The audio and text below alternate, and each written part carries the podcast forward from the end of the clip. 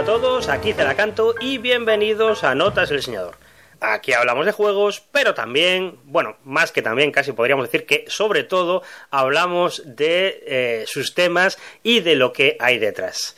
Vamos a hablar, vamos a volver otra vez al Caribe. Eh, ya sé que a veces me pongo un poco pelma con esto de la historia americana, pero eh, es lo que me gusta y me parece que aquí hay una chicha y una historia bastante simpática que contar. Porque vamos a dedicar todo el programa de hoy no a hablar de piratas, o hablar de navegación, hablar de cosas del Caribe, eh, de esas típicas que se suelen contar, sino a hablar un poco sobre las sociedades coloniales. Y para hablar y para entender las sociedades coloniales que vivían en aquellos tiempos, nos vamos a centrar en una que tiene una historia bastante particular y bastante llamativa. Vamos a hablar sobre la historia de la colonia francesa de Saint-Domingue.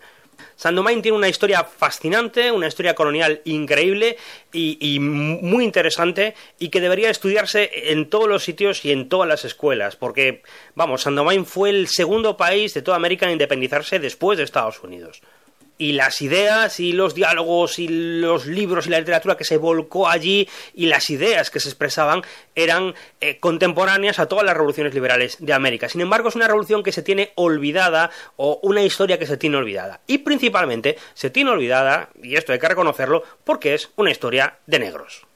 Sí, vaya por delante y vamos a hacer una advertencia antes de empezar a hablar de este programa de que este es una historia de negros y por tanto se va a contar desde una perspectiva de los negros. Y espero que nadie se sienta ofendido, a mí me parece que la palabra negro no tiene ninguna connotación en castellano, no es como decir en inglés nigger o algo por el estilo, tendría que decir algo así como negrata o negrito para que fuera despectivo. Pero voy a decir negro habitualmente. Y es más, no sé si lo sabéis, pero yo normalmente estos programas no los hago leyendo o me hago un guion estructurado, sino que me voy cogiendo unas notas y voy un poco improvisando sobre la marcha lo que se me va ocurriendo. Entonces, como muchas veces me meto en la mentalidad de las personas, o quiero que os metáis en la mentalidad de las personas, igual en algún momento se me escapa un eh, malditos negros o cualquier historia de estas. No quiero que lo toméis como, como que sea un rollo racista o algo así, a mí me parece que, no lo va a ser, pero por si acaso alguien se sintiera ofendido, voy a aplicar... Eh, como forma correctiva un método de discriminación negativa en esta historia. Y ya que es una historia de negros, eh, siempre que se haga referencia a una persona de raza blanca durante este programa, se les va a llamar blanquitos.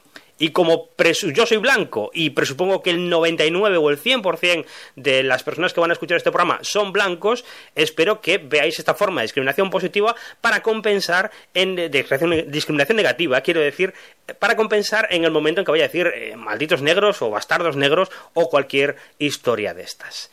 Y dicho ya todas las advertencias posibles y que esperando que nadie se sienta ofendido, vamos a empezar desde el principio.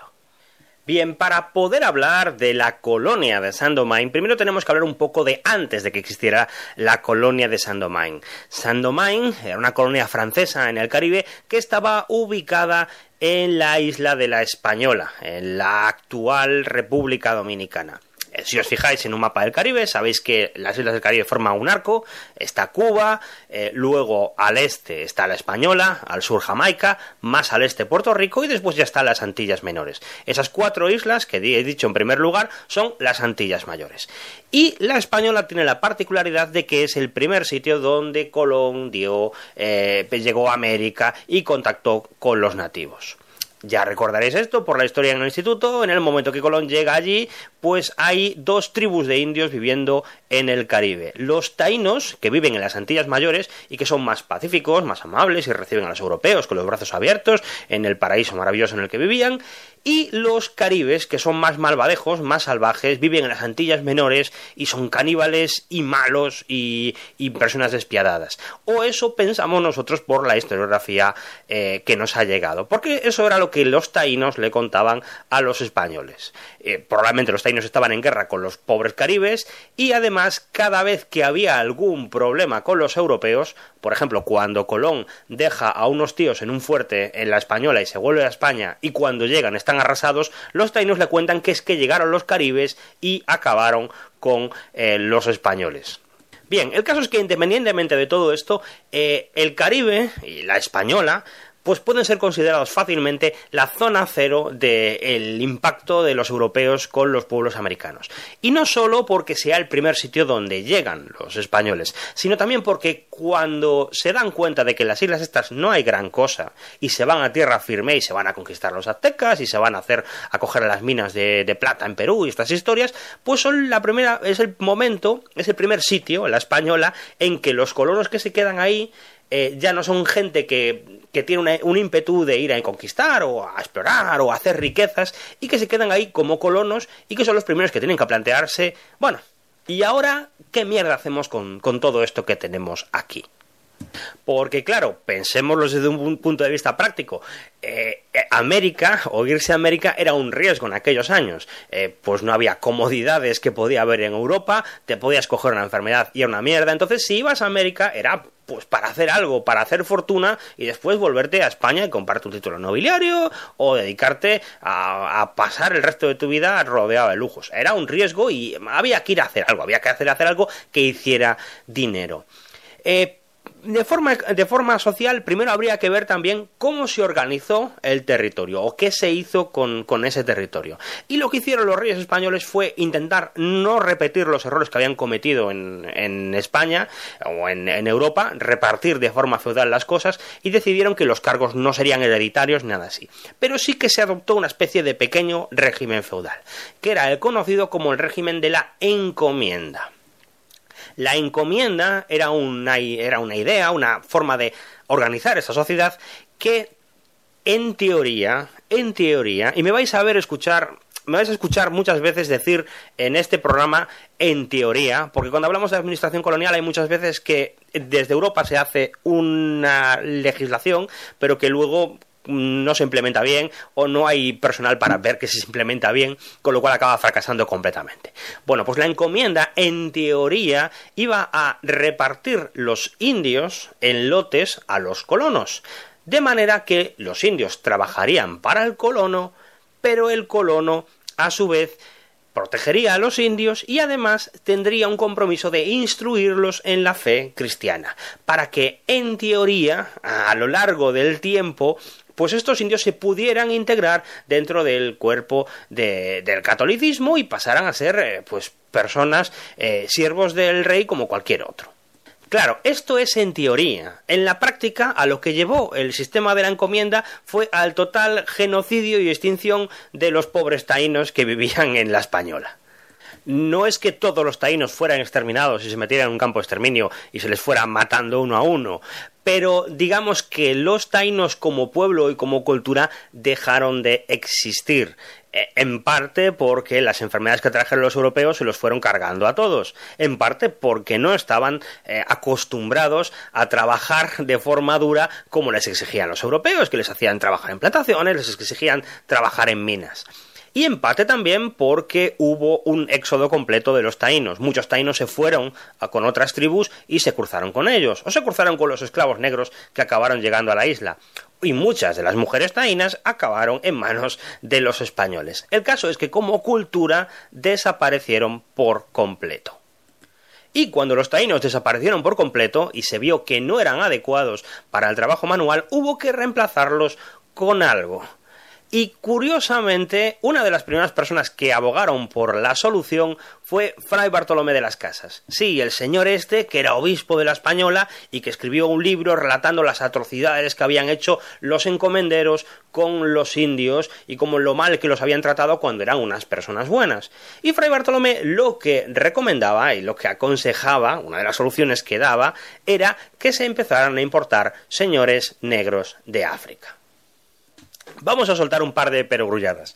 Eh, ¿Por qué había que importar esclavos de África? ¿Por qué había que importar señores negros de África para que trabajaran en las plantaciones? Bueno, primero pensemos en lo que es una plantación. Una plantación es que en algún momento se descubre que, bueno, como no hay oro ni hay nada allí, lo que van a plantar son productos exóticos, productos que no se dan en las latitudes europeas o que eran locales de América y eh, que son productos recreativos, no son productos, eh, pues eso, azúcar, tabaco, añil, no son cosas que sean para comer, no es una agricultura de subsistencia. y tienes que tener gente trabajando en el campo en esto. Y hay un pequeño matiz que igual no lo tenéis interiorizado y es que tenéis que pensar en los rendimientos agrarios a día de hoy tenemos una, una economía súper mecanizada con la cual con que un señor esté ahí trabajando en el campo y dándole duro, pues da de comer a 100 personas o da de comer a 200 personas porque tiene un tractor y tiene abonos y tiene fertilizantes y tal. Pero en época moderna los rendimientos agrarios eran una puta mierda. A lo mejor con un señor que estaba trabajando en el campo, pues daba de comer a 5 o daba de comer a 10 y eso quiere decir que si tú tienes unas personas trabajando, haciendo caña de azúcar a lo loco, pues no pueden estar eh, eh, trabajando en lo que deberían estar haciendo, que es dar de comer a mucha gente. Se intentó durante algún tiempo traer europeos con deudas o con mm, eh, que se pagaran el pasaje trabajando y que estuvieran ahí durante un tiempo. Pero se vio que aquello era una mierda, que la gente en cuanto podía pasaba de todo y se dedicaba a ellos a, montarse su negocio, porque es que es así, si te ibas a América tú ibas a intentar eh, prosperar, no te ibas a estar trabajando en el campo, para eso te quedabas en Europa, que te iba mucho mejor. Hasta que con el tiempo era necesario, ellos veían que era necesario, traer a alguien que trabajara por muy poco dinero o gratis y que eso fuera lo que te permitiera que avanzara tu plantación. Y como la población india había quedado erradicada por completo de las eh, islas del Caribe y había que traer a alguien, eh, pues se planteó la idea de empezar a traer esclavos negros desde África. Y esto es un momento para hablar un poco sobre el comercio de esclavos y cómo funcionaba. Esto va empezando poquito a poquito. Al principio se van trayendo unos cuantos negros, ya a principios del, siglo XVI por parte de los españoles, pero poco a poco el sistema se va perfeccionando y se va viendo que las plantaciones dan una rentabilidad acojonante y que hay que ir trayendo más y más y más. Y hasta que al final el comercio de esclavos se convierte en un fin en sí mismo muy importante. ¿Cómo funcionaba este, este comercio? Bueno, pues funcionaba con un método perfecto y maravilloso que me encanta porque es el, nacimiento de la mentalidad capitalista y de conseguir dinero cada vez más en un círculo que se, que se cierra a sí mismo. Es lo que conocemos como el comercio triangular. La idea del comercio triangular era hacer un circuito cerrado de comercio con un barco que daba vueltas constantemente entre varios puntos, entre un triángulo, y que el barco nunca fuera vacío y siempre llevara una carga que fuera rentable.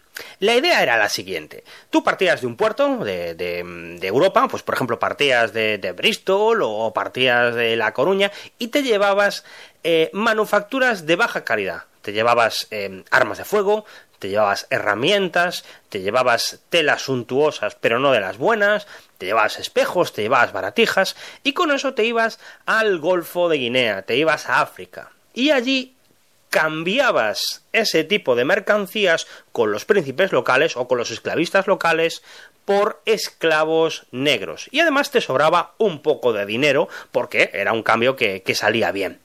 Esos esclavos negros los llevabas corriendo al Caribe y allí los intercambiabas con los dueños de las plantaciones y les cambiabas directamente los esclavos por el material eh, que ellos hacían en las, plantaciones, pues por productos de, de, plantación, que si azúcar, que si añil, que si tabaco.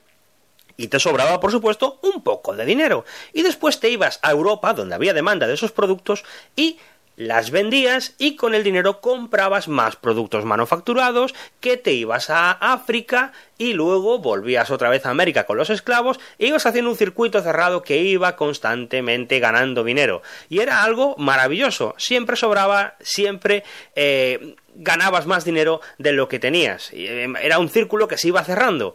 Productos manufacturados, esclavos, eh, productos coloniales, productos manufacturados, esclavos, productos coloniales. Y esto funcionaba muy bien y daba una cantidad obscena de dinero. En teoría, en teoría, porque en la realidad el comercio de esclavos y el comercio triangular no acababa de funcionar siempre tan bien como, como esta teoría que os he contado. El problema principal con todo esto era que tenías que medir muy bien los tiempos a la hora de hacer el triángulo comercial, porque lo ideal era siempre llegar en época de la cosecha a, las colonias americanas, llegar en época de la cosecha cuando estuviera todo preparado para cargarlo ya en el barco, que no se adelantaran otros barcos, y llevarlo tú eh, a Europa. Y el problema que existía es que el viaje entre África y Europa, digo, entre África y América era bastante delicado. Cargar los esclavos y encontrar los esclavos en el momento preciso no era tan fácil, con lo cual era muy habitual retrasarse y llegar después de la cosecha y tener que ir con el barco vacío, cargado de lastre, de vuelta a Europa. Porque el problema es, es que los esclavos no son una mercancía tan predecible como puedan ser los productos manufacturados o los productos coloniales. Porque los esclavos tienen una fastidiosa tendencia a ser humanos y andar a sus cosas no siempre había esclavos disponibles en África cuando los necesitabas, porque muchas veces lo que tenías que hacer era lanzar eh, partidas de incursiones por el centro del continente africano para intentar capturar a gente en las aldeas. A veces tenías suerte y un príncipe local africano tenía un primo molesto o una tribu molesta a la que había sometido y para librarse de ellos se lo vendía a los europeos pero muchas veces llegabas a África y tenías que esperar al momento concreto para poder cargar los esclavos en el barco o para que hubiera un suministro de esclavos. Eso sin contar con que había una feroz competencia entre los europeos por conseguir los mejores esclavos. Porque amigos, había un conocimiento que terrible que se ha perdido y es que quizá los plantadores no, pero los maestros esclavistas, los tipos que cazaban esclavos en África, tenían un profundo conocimiento de su negocio. Igual que si alguien a día de hoy trabaja haciendo botellas, pues sabe todas las medidas de los cubos, de los, de los culos de las botellas, el grosor del cristal, la que es buena para tal y la que es buena para cual. Los esclavistas sabían cosas. Sabían, por ejemplo, que los esclavos del Congo eh, eran especiales y porque las tribus del Congo tenían una costumbre por la cual las mujeres curraban en el campo mientras los hombres se rascaban la barriga y se iban a la guerra. Así que cuando iban, cuando alguien capturaba hombres del Congo, nadie los quería, solo querían mujeres. Sabían también, por ejemplo, que los fulbe de no sé dónde eran ganaderos y que cuando alguien necesitaba ganaderos había que intentar conseguir gente de la tribu fulbe. O sabían también que otra tribu, de la que no recuerdo el nombre, tenía unos tíos que curraban a muerte, pero que desgraciadamente creían en la transmigración de las almas, con lo cual había que tener cuidado con ellos, porque a poco que se deprimieran, pues podían llegar a suicidarse pensando que su alma volvería a África rápidamente. Había, pues, eh, bastante ciencia en esto de los esclavos. Y además había un problema adicional al trasladarlos a América. Y es que los esclavos son una carga bastante molesta y fastidiosa. Esto es algo que no se suele explicar en la escuela en España, ni nada por el estilo. Pero si uno va viendo a veces eh, cosas que comentan los americanos, en el colegio los machacan con esto. Y hay incluso testimonios muy divertidos de gente que tenía un profesor un poco cabrón y que los hizo simular un barco de esclavos durante eh, una de sus clases. Bien, eliminar un momento de vuestra cabeza el drama humano que supone la esclavitud y pensarlo desde un punto de vista eh, práctico. Eh, trasladar esclavos es muy diferente a trasladar productos manufacturados o sacos de azúcar o cajas de herramientas, porque encajan de manera diferente en las bodegas. Los esclavos había que apiñarlos para intentar llevar el mayor número posible. Así que lo más práctico era tenerlos tumbados en los suelos de las bodegas, a ser posible en literas eh, de madera para poder tener dos pisos de esclavos acumulados. Claro, los tíos estaban ahí encadenados todo el día, en bodegas, eh, en la oscuridad, y tenías que hacer el viaje lo más rápido posible porque era una mercancía que se podía ir estropeando con el tiempo. Se intentaba hacer el viaje en dos, tres meses.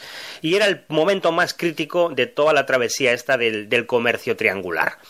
El problema con el que se encontraban los esclavistas era que, bueno, pues que tenían, estaban obligados a darles de comer lo mínimo posible para que no tuvieran fuerzas para intentar escapar, pero algo para que no se les murieran de hambre por el camino.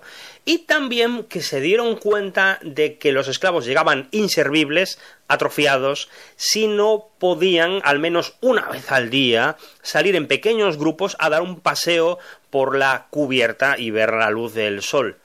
Así que en los barcos esclavistas había una constante tensión porque tenías que estar soltando poco a poco a los esclavos y eh, hacerles dar un pequeño paseo. Y además tenías a los tíos ahí, tenías que ir vigilando eh, que no hubiera enfermedades y no hubiera eh, problemas con ellos. Y tirando a aquellos que se morían por el camino.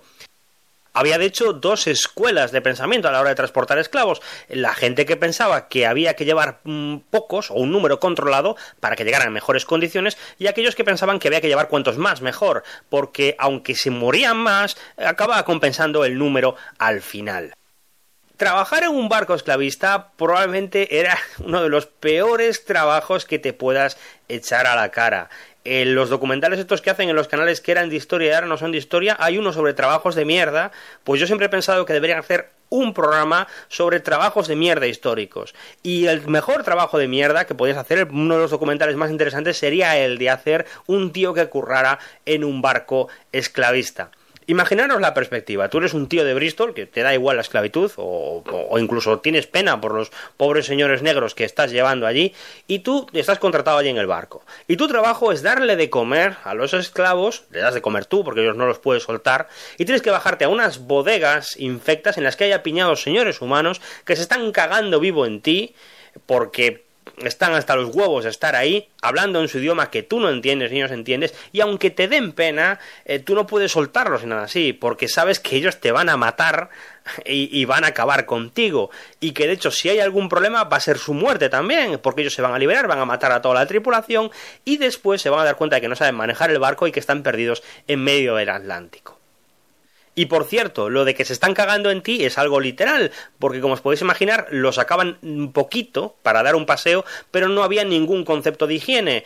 Y los tíos cagaban, meaban y vomitaban, porque era la primera vez que se montaban en un barco, ya os podéis imaginar cómo es la cosa, allí en el sitio sin que nadie lo pudiera limpiar. Con lo cual había muchas infecciones en gente mal alimentada, se proclamaban enfermedades cada dos por tres y había que ir tirando todos los cadáveres de, de la carga que se te moría por la borda.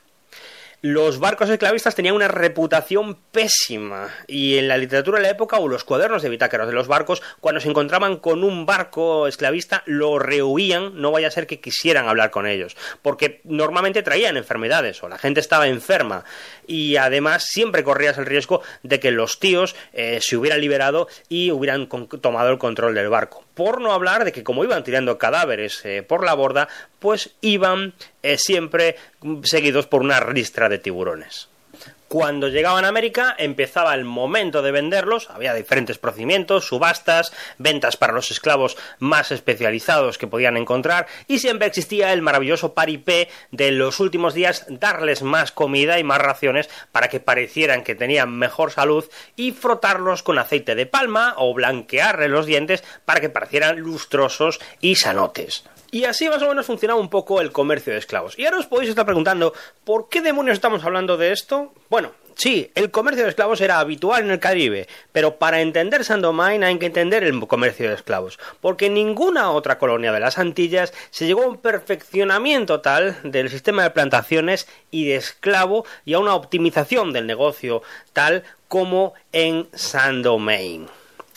Recapitulemos la historia de dónde estaba. ¿Os acordáis de los españoles y los taínos y las plantaciones que tenían? Bueno, a medida que va pasando el, siglo XVI, pues los eh, españoles, la raza mixta de españoles con taínos que se va creando ahí, pues pierde un poco de empuje tiene sus plantaciones, eh, tiene sus cosas, pero no son una sociedad activa, dinámica, sino que son un poco eh, balas perdidas tiene sus plantaciones dispersas por la isla y vagamente existe una capital de la, de la española que es la ciudad de Santo Domingo.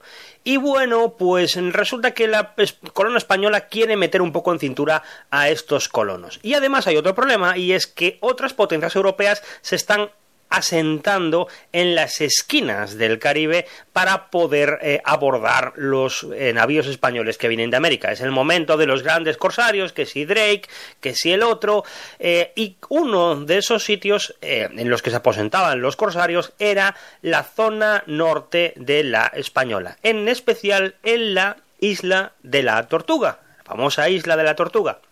Pues bien, estos franceses y holandeses que se van asentando en la isla de la Tortuga se dedican a actos de la piratería, pero con el tiempo también se van asentando en tierra firme, en la zona de la isla de la Española, robando vacas, eh, montando sus pequeñas plantaciones, haciendo diferentes historias. Eh, el, la corona española decide tomar cartas en el asunto y hace dos cosas.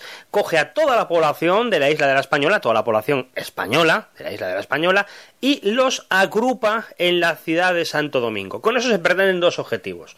Primero, que no negociaran y no tuvieran contacto con otros tíos europeos, que no comerciaran con ellos porque eran unos colonos bastante díscolos que se dedicaban, por ejemplo, a comerciar con los holandeses, con los que había un, un embargo comercial y segundo, para garantizar la seguridad de los españoles, se les agrupa en la ciudad para impedir que tengan contacto con los europeos y que puedan atacarles. Eso por una parte tiene una parte positiva, pero por otra condena un poco la importancia de la española. A partir de ahora Cuba pasará a ser la isla más importante y de forma nominal los franceses y holandeses acabarán consiguiendo un poco el dominio de la zona oeste de la isla de la española.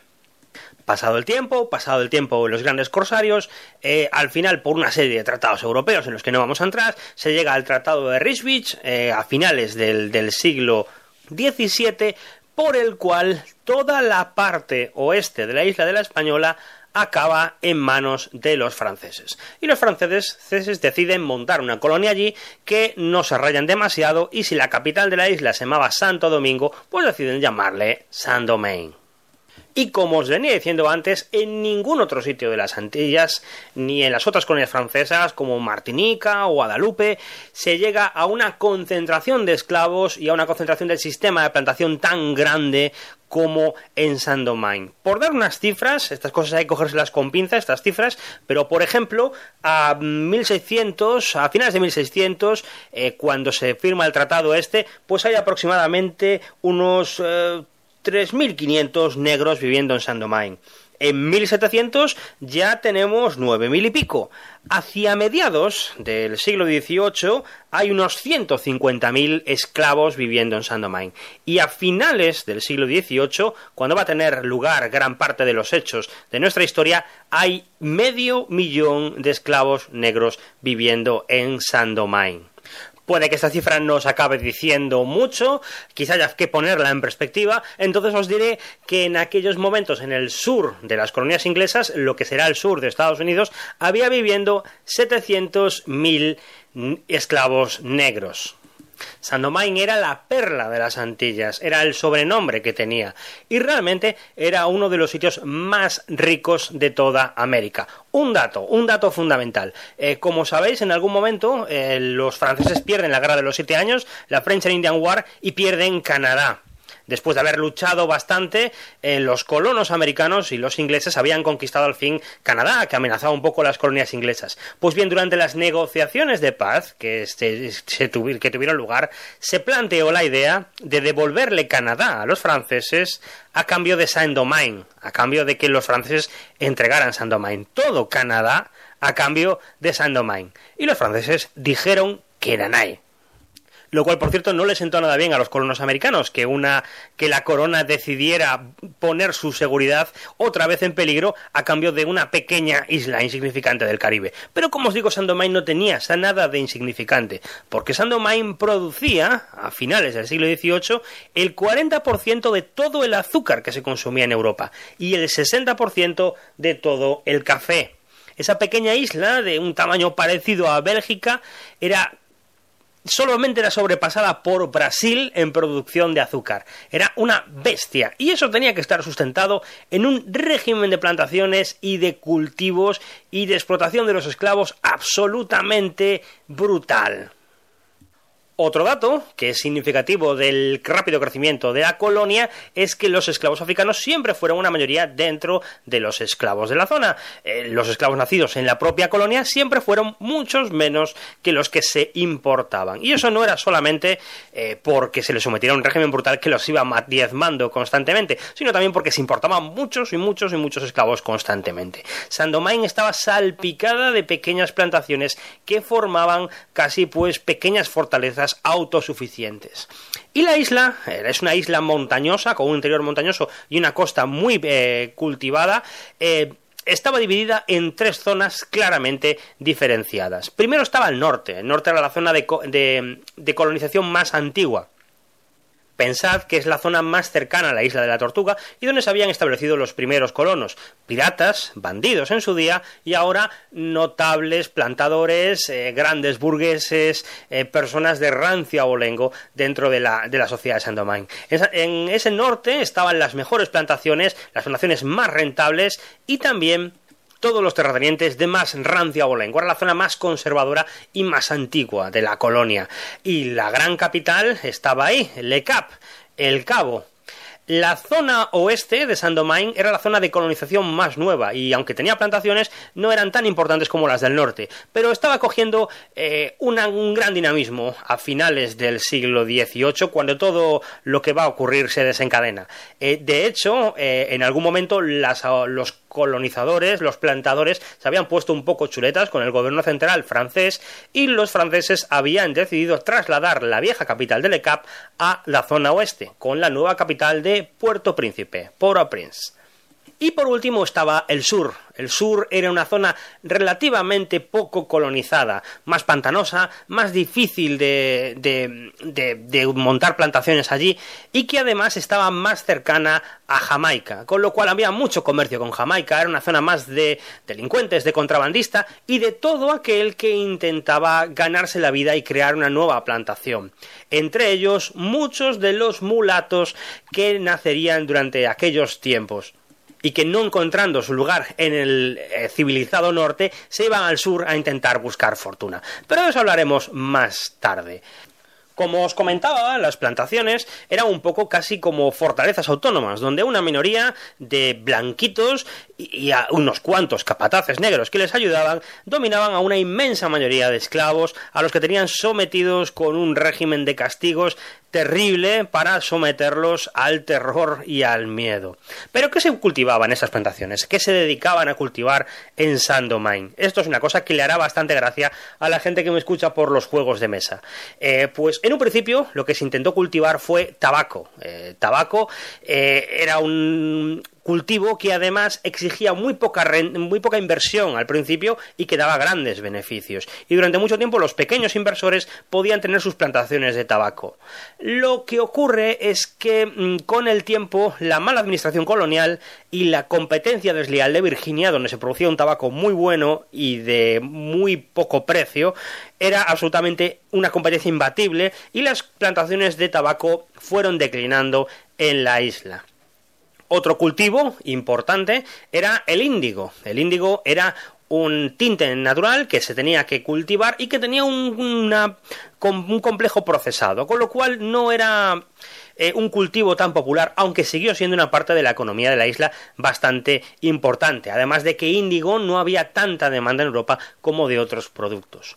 El producto estrella, ya dije que se producía un 60% de todo el, el café de, que se consumía en Europa, pues era, como os digo bien, el café. Y las plantaciones de café tenían un problema, y es que requerían bastante dinero y de bastante inversión, y además solamente se podían hacer en altura. Entonces estaban circunscritas a la parte interior de la isla, lo que hacía bastante más complejo comunicar y exportar todo ese eh, material pero aunque el 60% del café que se tomase en Europa procedía de Saint-Domingue, no era ni de lejos el cultivo que daba más dinero de toda la isla. El rey en Saint-Domingue era otro, el rey era el azúcar.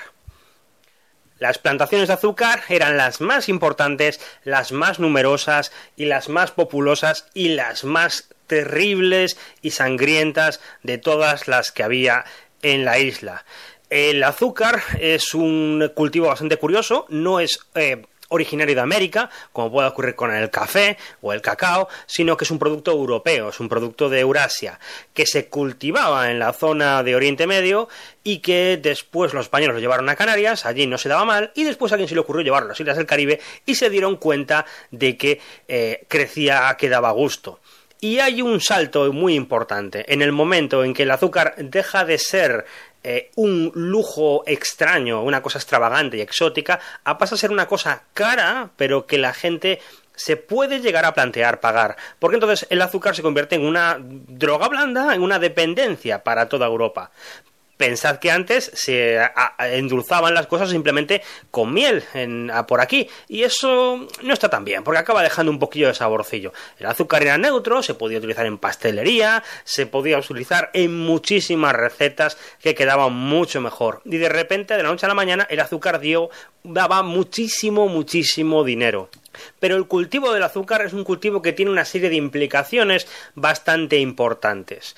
Eh, veréis, para cultivar azúcar se necesita una inversión mucho más grande que para cultivar cualquiera de las otras cosas. Requieres de tener, de ser un tío potentado, un tío rico que pueda invertir en comprarte la maquinaria para procesar el azúcar. Y eso hizo que con el tiempo gran parte del territorio se fuera concentrando en las manos de los plantadores más ricos, aquellos que podían permitirse la compleja maquinaria, los ingenios azucareros que servían para poder cultivar de verdad el azúcar tal y como lo necesitaban. El azúcar además se cultiva de una manera intensiva, eh, da mucho más trabajo que el resto de, cultivos y cuando se cosecha se tiene que cosechar todo de golpe, no se puede parar. Entonces la cantidad de esclavos que necesitas en un momento determinado es muchísimo, muchísimo, muchísimo mayor. Y es un trabajo sin descanso, hay que cosechar todo el azúcar, triturarlo en el ingenio azucarero y que eh, hervirlo, procesarlo hasta conseguir la melaza que luego se sigue procesando hasta convertirse en granitos de azúcar.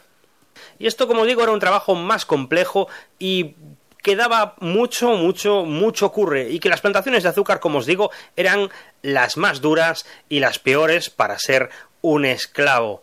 Eh, ya en época de la Revolución, algunas fuentes eh, históricas de los blanquitos nos contaban cómo se notaba mucho, mucho, mucho la diferencia entre los esclavos que se eh, que estaban en la revuelta, que procedían de las montañas, que procedían de las plantaciones de café de las montañas, que aquellos que procedían de las plantaciones de azúcar. Los de las plantaciones de azúcar diciéndolo em, en Román Paladino, estaban encabronados, con razón, porque se les había sometido a condiciones mucho más duras y mucho más exigentes que a los otros. Antes de ponernos a hablar en la parte final ya de cómo, cómo se acontecieron, cómo se sucedieron los acontecimientos que llevaron a la independencia de Saint-Domingue, a la revuelta en Saint-Domingue, tenemos que hablar un poco de la sociedad, de cómo funcionaba la sociedad eh, colonial. Porque muchas veces a nosotros eh, una sociedad esclavista dura como, como por la que podía haber habido aquí, nos parece que tenía que haber sido pues una especie de, imperio del mal o algo así, como el de Star Wars o una cosa por el estilo. Y no era tan, tan así ni tan asa. Era una sociedad con muchos contrastes. En realidad, una sociedad eh, esclavista lo que es es una sociedad con un problema muy gordo de hipocresía. Una hipocresía general y que está en todos los sitios de la sociedad y que por todos los lados hace agua en sus fundamentos principales, pero que a nadie le parece importar siempre y cuando la cosa siga funcionando. Bien, en San Domingo había diferentes grupos sociales. Vamos a irlos mencionando partiendo desde la cúspide de la pirámide social hasta la base.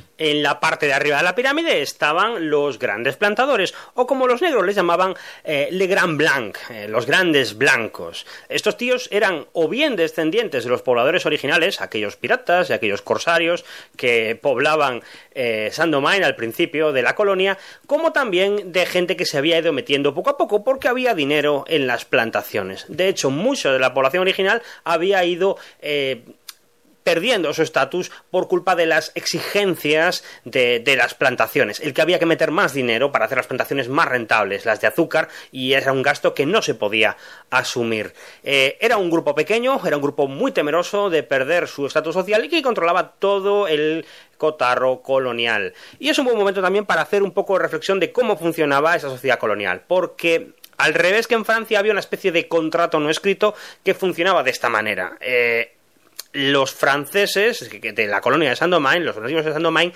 dependían por completo de, la Francia metropolitana y estaban obligados a comerciar y negociar con ellos en todo momento. Todo lo que vendían tenía que venderse con Francia.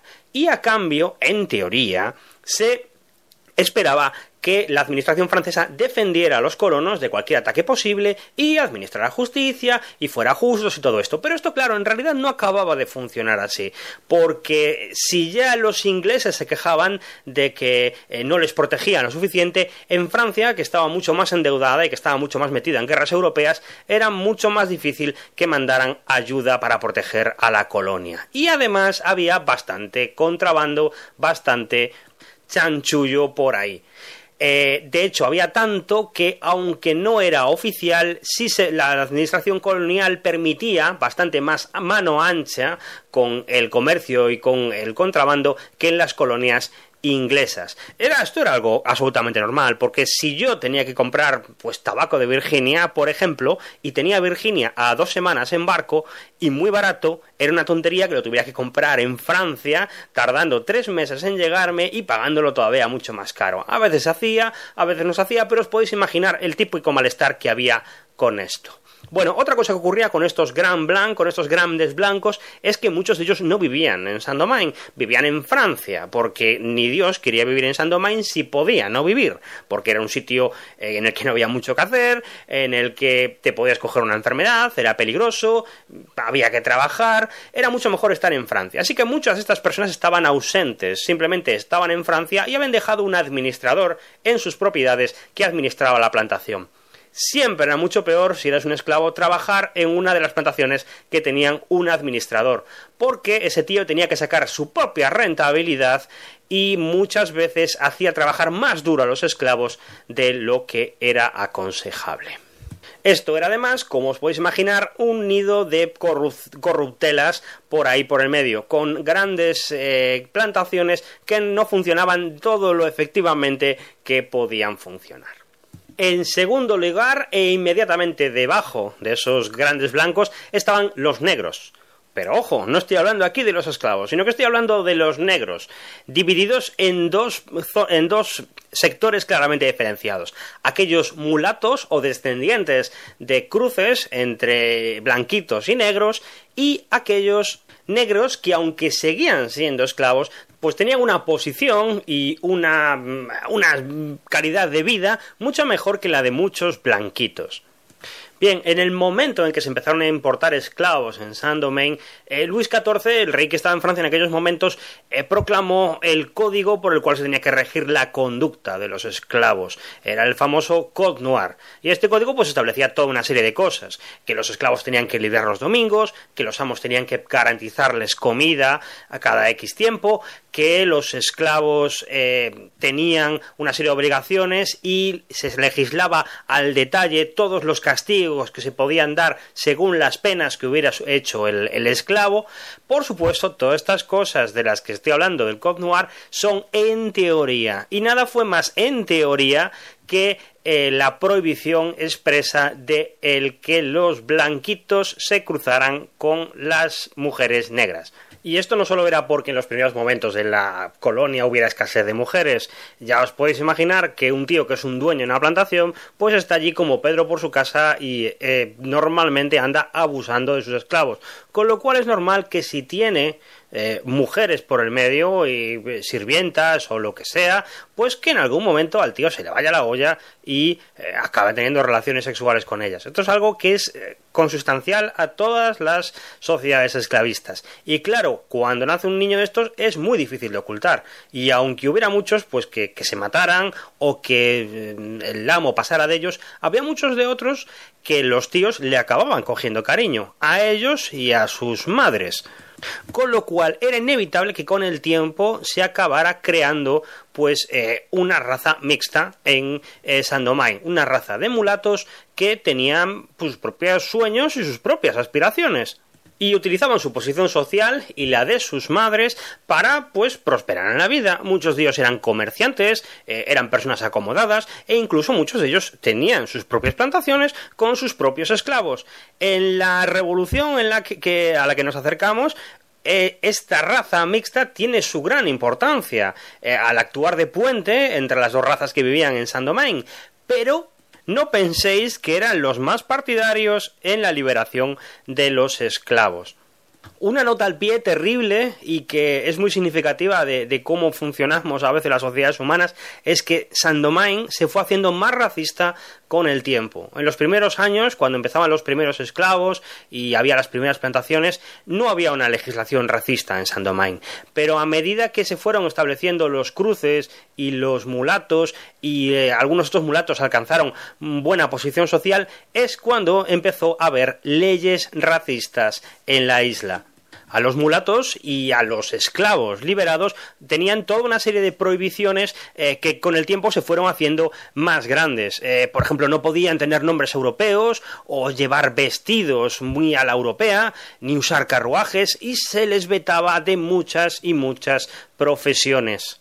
Quizá uno de los tabús más absurdos de una sociedad bastante absurda de por sí era la que había en el gran teatro de Le Cap. Eh, en el teatro, en ese teatro, se interpretaban todas las obras de Molière, se interpretaban todas las obras europeas y había un veto en el cual los asientos reservados a la gente de color estaban discriminados según su porcentaje de lo negros que fueran. Había unas sillas para mulatos completos, había unas sillas para la gente que eran cuarterones, que tenían un cuarto de negro, había gente para que tenían a las que tenían un ochavo de negro. Esto era tan absurdo que hacía que los padres jamás se pudieran sentar con los hijos en el teatro, pero a nadie parecía importarle. La gran reivindicación de todo este colectivo de mulatos y de mestizos era el intentar conseguir unos derechos políticos iguales a los de los grandes blancos. Y los grandes blancos tenían miedo con todo esto, porque les parecía que eh, aunque esta gente fuera diferente y fuera educada y fueran hijos de buena familia, pues algunos de ellos pensaban que al darles derechos políticos los negros podían empezar a pensar que eh, esto de las razas no era tan importante y que realmente todos los hombres eran iguales de alguna manera. Por otro lado, estaban todos aquellos esclavos que habían sido liberados, que habían comprado su libertad, o bien ellos, o bien sus amos los habían liberado. Esto no era simplemente un rollo de que el amo fuera bueno o malo, había que pagar unos impuestos por liberar al esclavo, no vayáis a pensar. Y aunque no lo creáis, muchos de estos eh, esclavos liberados tenían buena posición y, y solían ocupar diferentes puestos claves. Por ejemplo, uno de los sitios donde más esclavos liberados había, aunque pareciera extraño, era en la milicia local. En Europa puede que los hijos de buena familia acabaran en el ejército, pero en el ejército colonial no había mucha promoción posible, pero sí que era un buen sitio para que un esclavo liberado encontrara un lugar donde estar. Así que tradicionalmente la milicia de Saint-Domingue estaba formada por negros, por ejemplo, una mítica figura de la historia de la colonia es el capitán Olivier. El capitán Olivier era un esclavo que había ido con uno de los eh, pobladores originales de la colonia y que murió a finales del siglo XVIII con 120 añazos. El tío había participado en la mítica expedición a Cartagena y después le habían concedido la libertad y se había dedicado a ser jefe de la milicia local. Iba siempre con uniformes despampanantes y con una enorme espada en público para mostrar su estatus. Fijaos, era tan importante el papel de los negros en la milicia local que cuando el almirante de Stein vino para buscar refuerzos para luchar en la guerra de independencia americana, el, en Saint-Domingue lo que mandó fue un batallón de negros que fueron a luchar, por ejemplo, en la eh, batalla por Savannah.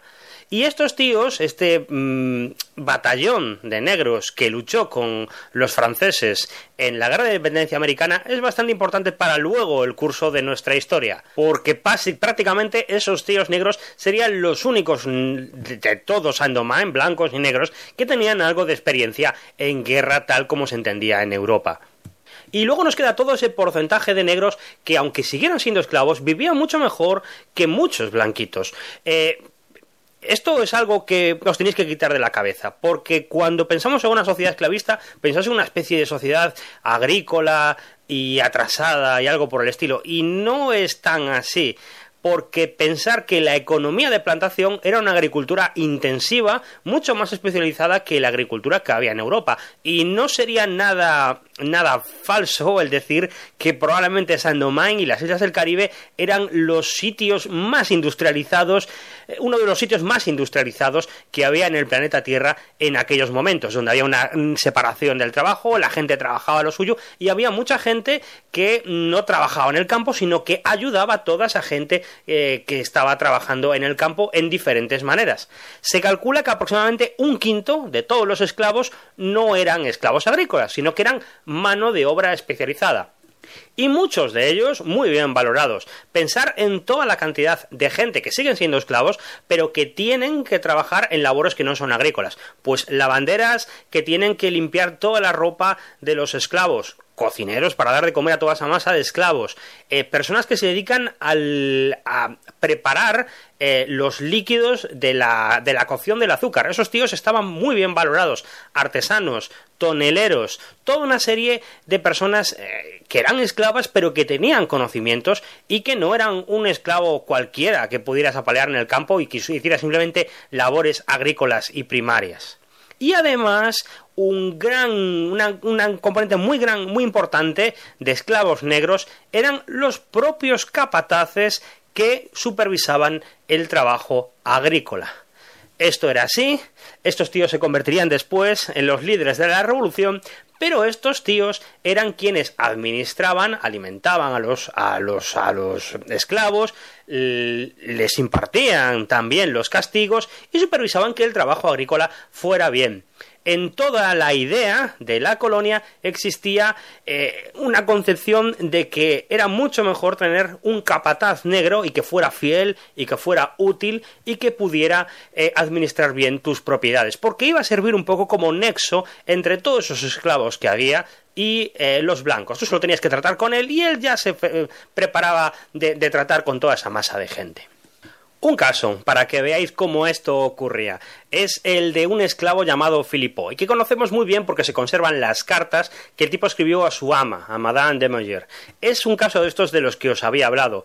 Eh, el amo, a, Madame de Mayer, y, bueno, el marido de Madame de Mayer y ella habían trabajado con Philippot codo con codo levantando la plantación. Pero en el momento que la plantación empezó a ser rentable, se fueron a Francia y dejaron a Philippot con un administrador un administrador que era blanco. Y Filipo se lamentaba de esto en una carta que le decía, le decía, mm, la culpa de todo esto es que yo sea negro, ojalá pudiera blanquearme, porque entonces estaría yo de administrador y tú verías cómo ganabas mucho más dinero del que estás ganando y se le empieza a quejar del administrador, que si se mata a los esclavos porque los hace trabajar demasiado, que ya se le han escapado cuatro, que incluso se le está escapando la gente más mayor y más fiel, dejando a sus hijos detrás, eh, que el amo hace trabajar a los esclavos en sus propios campos y descuida a los de la plantación, y que todo esto además se lo decía con mucho riesgo de ser descubierto, y lo firma como tu fiel y obediente esclavo.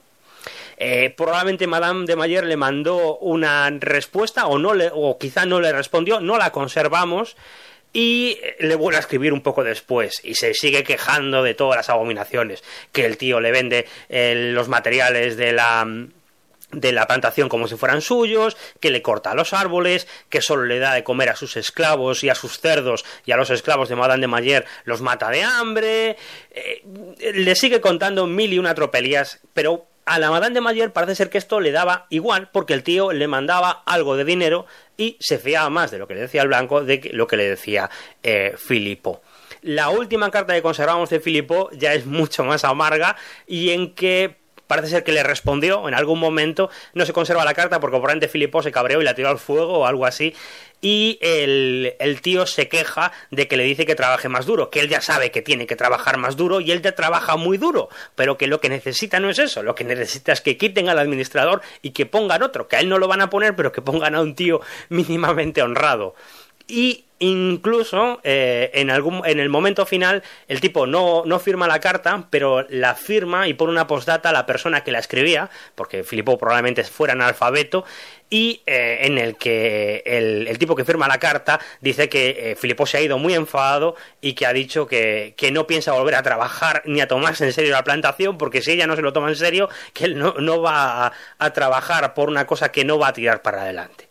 Esto es para que os quede una idea paradigmática de cómo esto de la sociedad esclavista era mucho más complejo de lo que puede parecer en un momento. Que no simplemente hayamos esclavos, sino que hay razas mixtas, esclavos que tienen un cierto estatus social y que son colaboracionistas de todo este régimen y que incluso lo único que quieren ellos es poder hacer riqueza, liberarse y tener sus propias plantaciones con sus propios esclavos.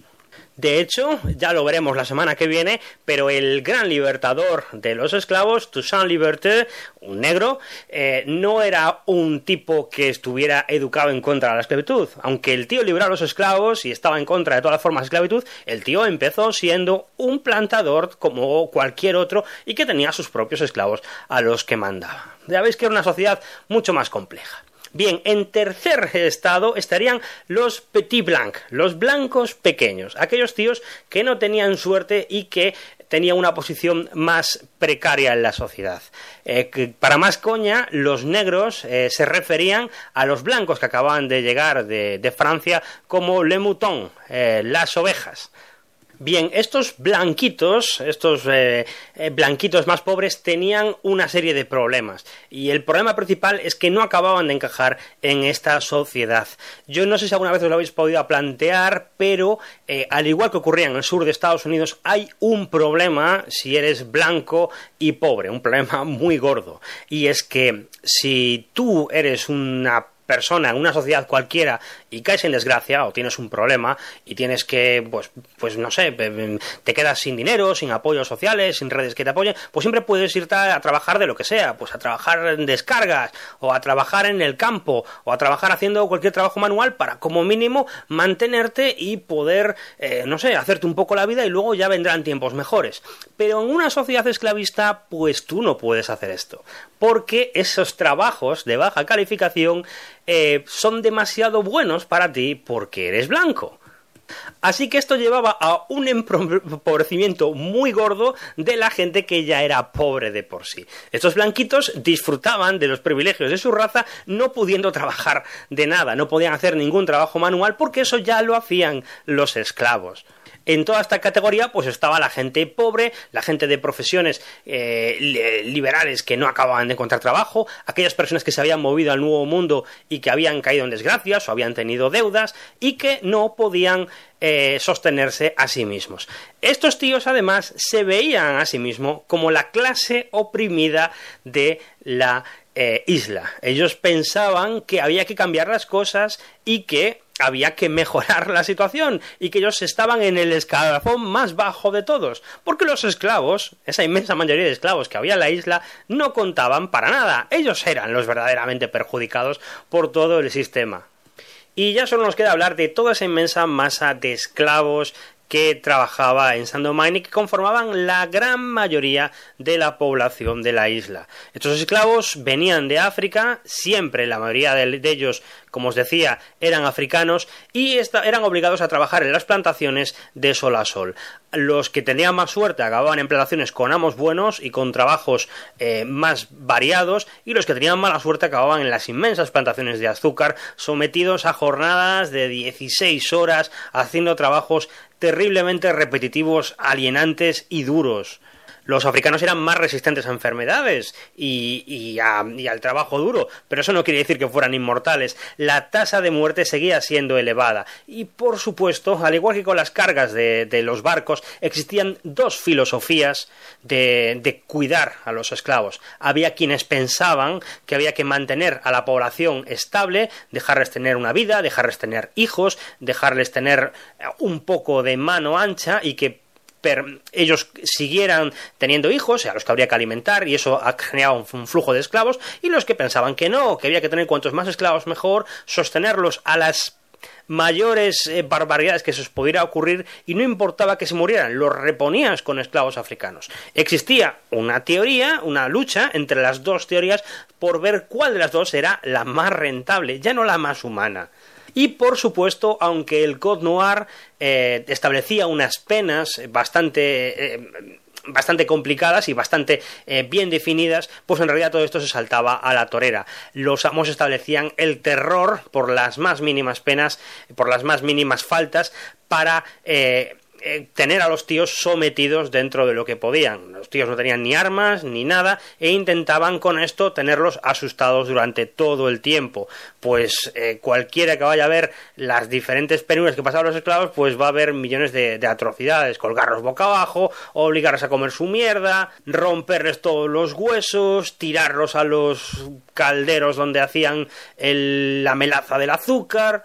Además había una diferencia muy grande entre aquellos esclavos que venían de África y aquellos esclavos que habían nacido en la propia Saint Domain. Y era una diferencia eh, normalmente y por lo general aquellos esclavos que habían nacido en Saint Domain tenían más posibilidades de ascender socialmente y de conseguir la libertad eh, porque hablaban un idioma común eh, el creolé el criollo porque se habían criado allí, tenían una serie de redes sociales que conocían y no eran unos tíos que llegaban de África y los soltaban ahí. De hecho, había mucho problema porque eh, tener en cuenta que los esclavos, aparte, a veces juntaban a gente de diferentes latitudes de África que no hablaban la misma lengua ni tenían la misma cultura y que a lo mejor habían sido enemigos allá en el viejo, en el viejo continente. Esto no siempre era verdad, algunos esclavos eh, nacidos en Saint Domingue las pasaban canutas y algunos viejos esclavos africanos eh, habían pasado tanto tiempo con sus amos que eran respetados, porque había un porcentaje también de esclavos, como ya os había dicho, un quinto, eh, que se dedicaban a profesiones que no eran evidentemente agrícolas, ni no eran eh, trabajos terriblemente duros, pues eh, tenían profesiones especializadas, eran sirvientes dentro de las propias casas, y con el tiempo muchos amos les cogían cariño, los liberaban, incluso los instruían, todo era mucho más complicado de lo que podía parecer en un momento. Los esclavos tenían su propio espacio para el esparcimiento, aunque no lo pareciera. Las jornadas eran brutales, les hacían trabajar muchas horas, pero en principio se, les permitía una serie de espacios propios. El sábado era el día en el que los esclavos podían cultivar sus propios campos. Es decir, el Code Noir decía que los esclavos tenían que ser alimentados por sus amos, pero a los amos eso les resultaba muy costoso y que con el tiempo prefirieron darle una parcela de tierra a cada esclavo para que pudieran eh, cultivar eh, sus propios eh, cultivos y en principio el sábado era el día que los esclavos tenían libres para dedicarse a sus cosas y poder tener que comer durante la semana. Un tiempo, por supuesto, completamente insuficiente. Y eso sin contar con que muchos amos no cumplían estas reglas. Y los domingos eran los días de ir a misa y después de la misa había una pequeña tregua en que los esclavos podían reunirse, hablar, dentro de lo que podían hacer. Lo que sí estaba mucho más controlado eran los movimientos de esclavos dentro de una plantación a la otra o de una plantación a la ciudad. Se establecían controles, había pasaportes eh, y aunque algunos de los esclavos de confianza en principio tenían mano libre para ir a donde quisieran, por lo general esto estaba bastante controlado. Pero en general los domingos las ciudades se llenaban de vida, se llenaban un poco de esclavos, se llenaban de esclavos que iban a misa, que iban al mercado y que charlaban un poco por la tarde. Hasta que en algún momento se daba un toque de queda y se les mandaba para casa para empezar otra vez otra jornada de trabajo agotadora. Por supuesto, los amos blanquitos de Saint-Domingue tenían bastante miedo a que se pudiera organizar una revuelta en un momento dado en alguna plantación. Eh, psicológicamente debe ser muy interesante analizar a esta gente. Eran blancos, se sentían superiores, eh, eran inmensamente ricos, pero vivían con el miedo a que todo esto se lo perdieran de golpe en una revuelta, con lo cual forzaban todavía más la máquina todo lo que podían. En realidad las posibilidades de de resistencia de los esclavos eran muy pocas, muy contadas, y culturalmente había unas cuantas respuestas a todo esto que estaban sufriendo y eran unas respuestas muy limitadas. Pues, por ejemplo, tradicionalmente existía una tendencia de los esclavos a suicidarse, a matarse, a no querer trabajar más. Tan desesperados estaban y, tan, y en las peores plantaciones sabían que no había futuro para ellos y que probablemente al amo le daba igual que viviera o que muriera, que muchos de ellos se mataban como pro protesta. Ya os había contado además que incluso algunos esclavos pensaban que se reencarnarían y que vivirían una vida mejor en África que seguir allí. Otra tendencia, que no era el suicidio, pero que era algo parecido, era el aborto. Y es que incluso entre los amos que pensaban que tenían que crear nuevos esclavos y los esclavos tenían que criar esclavos, algunas mujeres se negaban por completo a dar hijos al mundo para que siguiera este sistema esclavista. Así que con una forma de resistencia era el eh, abortar a tus propios hijos. Se cuentan historias verdaderamente estremecedoras. Por ejemplo, hay una leyenda cultural en Saint-Domingue de una mujer llamada Samedi, del norte de la isla, que lucía una cadena con 23 eslabones. Y esos 23 eslabones eran muy significativos para ella, porque eran los 23 abortos que había tenido. Los llamaba los 23 esclavos liberados. Y por supuesto, según se iba contando esta historia, los, los eslabones de la cadena iban subiendo, iban aumentando de cantidad. Otro de los métodos de resistencia de los esclavos era el veneno. Y entre los esclavistas blanquitos existía una verdadera psicosis por el veneno. Se pensaba que muchos negros que se traían de África eran envenenadores naturales, sabían sobre venenos, sabían eh, sobre pociones eh, que podían acabar con la vida, que les podían envenenar la comida o que les podían envenenar al ganado para que muriera. De hecho, cuando había alguna epidemia y el ganado moría, los esclavistas siempre pensaban que había alguien que les había puesto el mal de ojo o que les estaba envenenando al ganado. Eh, probablemente el origen de todo esto venga por una eh, figura histórica, pero envuelta en la leyenda de la isla de Saint-Domingue, que no es otro que François Macandal. Macandal era un esclavo africano que parece ser que había sido sacerdote en África. Se desconoce, y hay mucha especulación con ello, de si Macandal era un, eh, un, clérigo islámico, el Islam estaba extendido entre los pueblos negros de, la costa del Golfo, o si era uno de los precedentes del famoso vudú que estaban haciendo en Haití. Pero el caso es que Macandal había sido esclavo de una plantación de azúcar y había perdido un brazo. Ese brazo lo había perdido porque, como os contaba, la caña de azúcar se tenía que prensar. Y se acercaba, eh, los esclavos tenían un trabajo que era ir metiendo en la prensa poco a poco las cañas de azúcar para prensarlas. Y en algún momento alguien eh, tuvo un descuido y Macandal metió el brazo y la prensa empezó a aplastárselo.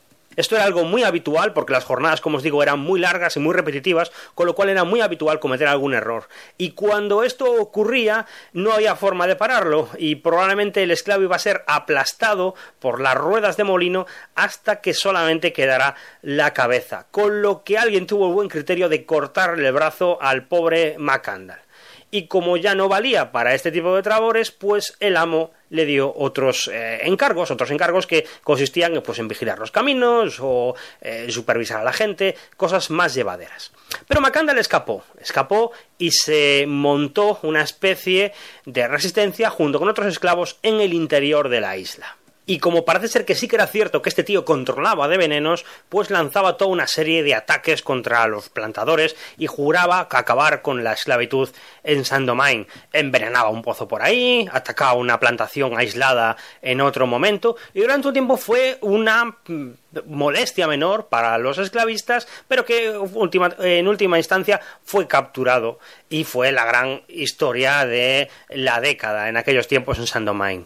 Hay una historia muy curiosa respecto a su ejecución y es que parece ser que el tío juraba y perjuraba que nunca lo matarían, que él era inmortal y que antes de que lo mataran, se de que se lo mataran, lo iban a quemar en el centro de la plaza pública, lo iban a, se iba a convertir en una mosca e iba a escapar.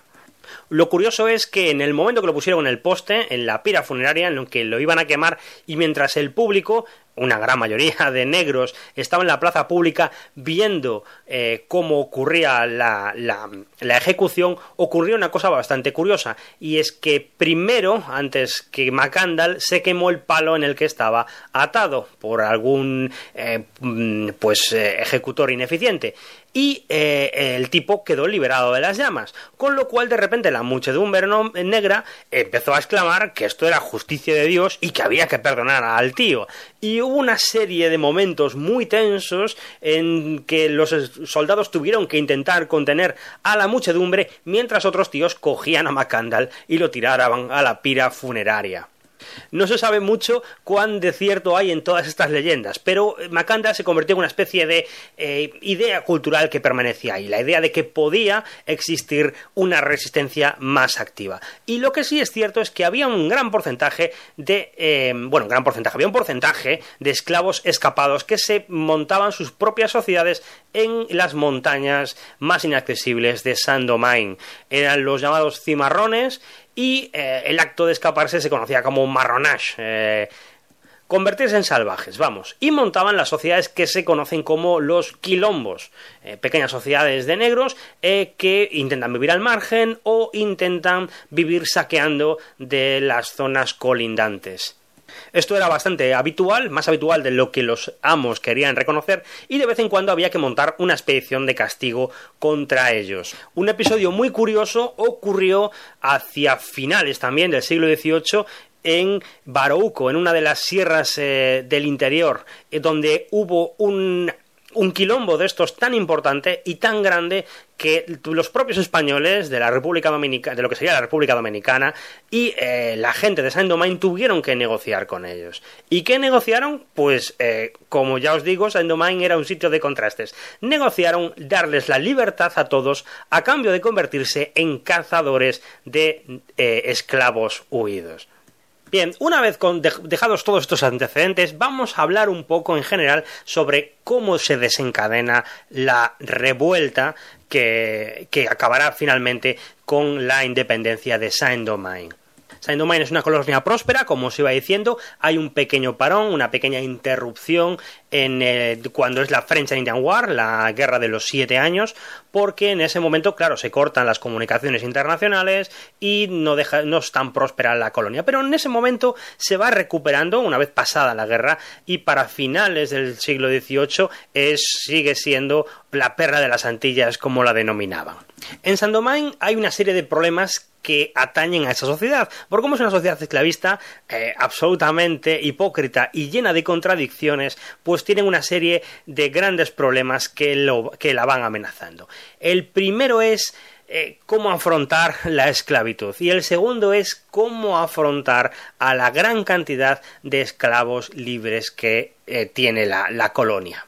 Como os decía anteriormente, curiosamente cuanto más eh, esclavos libres hay y cuanto más mulatos y más mestizos existen en la colonia y mejor posición social tienen, más racista se hace la legislación de Saint-Domingue.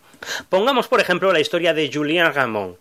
Julien Raymond es un señor que era cuarterón, tenía un cuarto de negro y que vivía al sur de la isla, ¿sabéis? En esa zona menos controlada.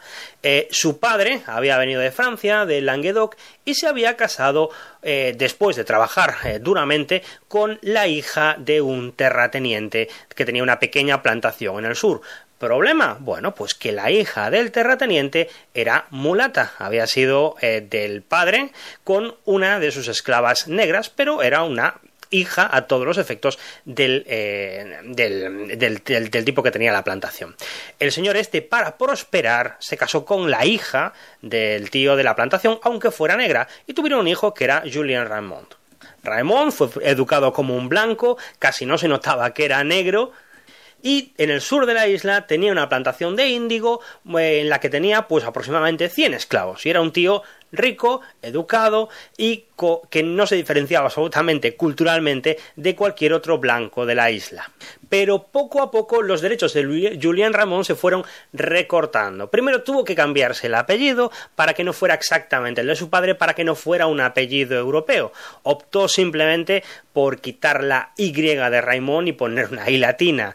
Eh, empezó a dejar de poder vestirse como quería y empezaron a vetarle cargos en la administración, cargos políticos y representaciones en muchos sitios e incluso asientos en el teatro. Con lo que Raymond poco a poco se fue convirtiendo en una especie de abogado por los derechos de los negros liberados o de los mulatos en comparación a los blancos. La legislación se fue haciendo cada vez más dura por varios motivos. Uno, porque se daban cuenta de que cada vez los mestizos eran más y más educados y eran todos personas nacidas en la isla y con una amplia red de conexiones sociales y con dinero y con ingresos y con influencia. mientras que algunos blancos no lo eran. Los blancos nuevos que llegaban a la isla, los emigrantes blancos que venían de Francia, se veían muy frustrados por el hecho de que gente negra que para ellos eran negra, tuvieran mejores posibilidades y mejores oportunidades que ellos. Y un gran e importante sector de los grandes blanquitos, de los grandes plantadores, pensaban que si le daban eh, libertades políticas a los negros libres o a los mulatos, entonces todo el sistema esclavista estaba condenado eh, tarde o temprano, todo se acabaría desmoronando. Tenía que haber una estricta eh, estratificación racial que lo ordenara todo por raza, aunque fuera de una manera absolutamente absurda. Por supuesto, pues ahí estamos en ellos. Los blancos quieren mantener esos privilegios, los negros, los negros libres quieren conseguirlo y los blancos, eh, los blanquitos pequeños quieren conseguir más derechos políticos. Por supuesto, en todo esto no pintan nada los esclavos que no son ayudados por ninguna de las tres facciones. Incluso más, en Francia empieza a verse afectada por esta oleada racista en Saint-Domingue. Eh, ¿Qué ocurre? Pues ocurre que los mercaderes eh, de de azúcar o la gente que importaba azúcar o que hacía negocio con eh, la esclavitud en Saint-Domingue, pues tenía importantes influencias en Francia y con el tiempo empiezan a fijar una legislación racista que no existía en la Francia prerevolucionaria, eh, limitando la movilidad de los negros, haciéndoles eh, tener un pasaporte, controlando los días en los que están todo para intentar conseguir que la visión que había en Saint-Domingue se trasladara a toda Francia y que esto fuera visiblemente aceptado por todos. Por supuesto, los antiesclavistas tenían sus simpatías y forman una sociedad. El abolicionismo no es una cosa tan importante como lo fue en Inglaterra, donde era muy importante, pero en Francia tenía sus apoyos.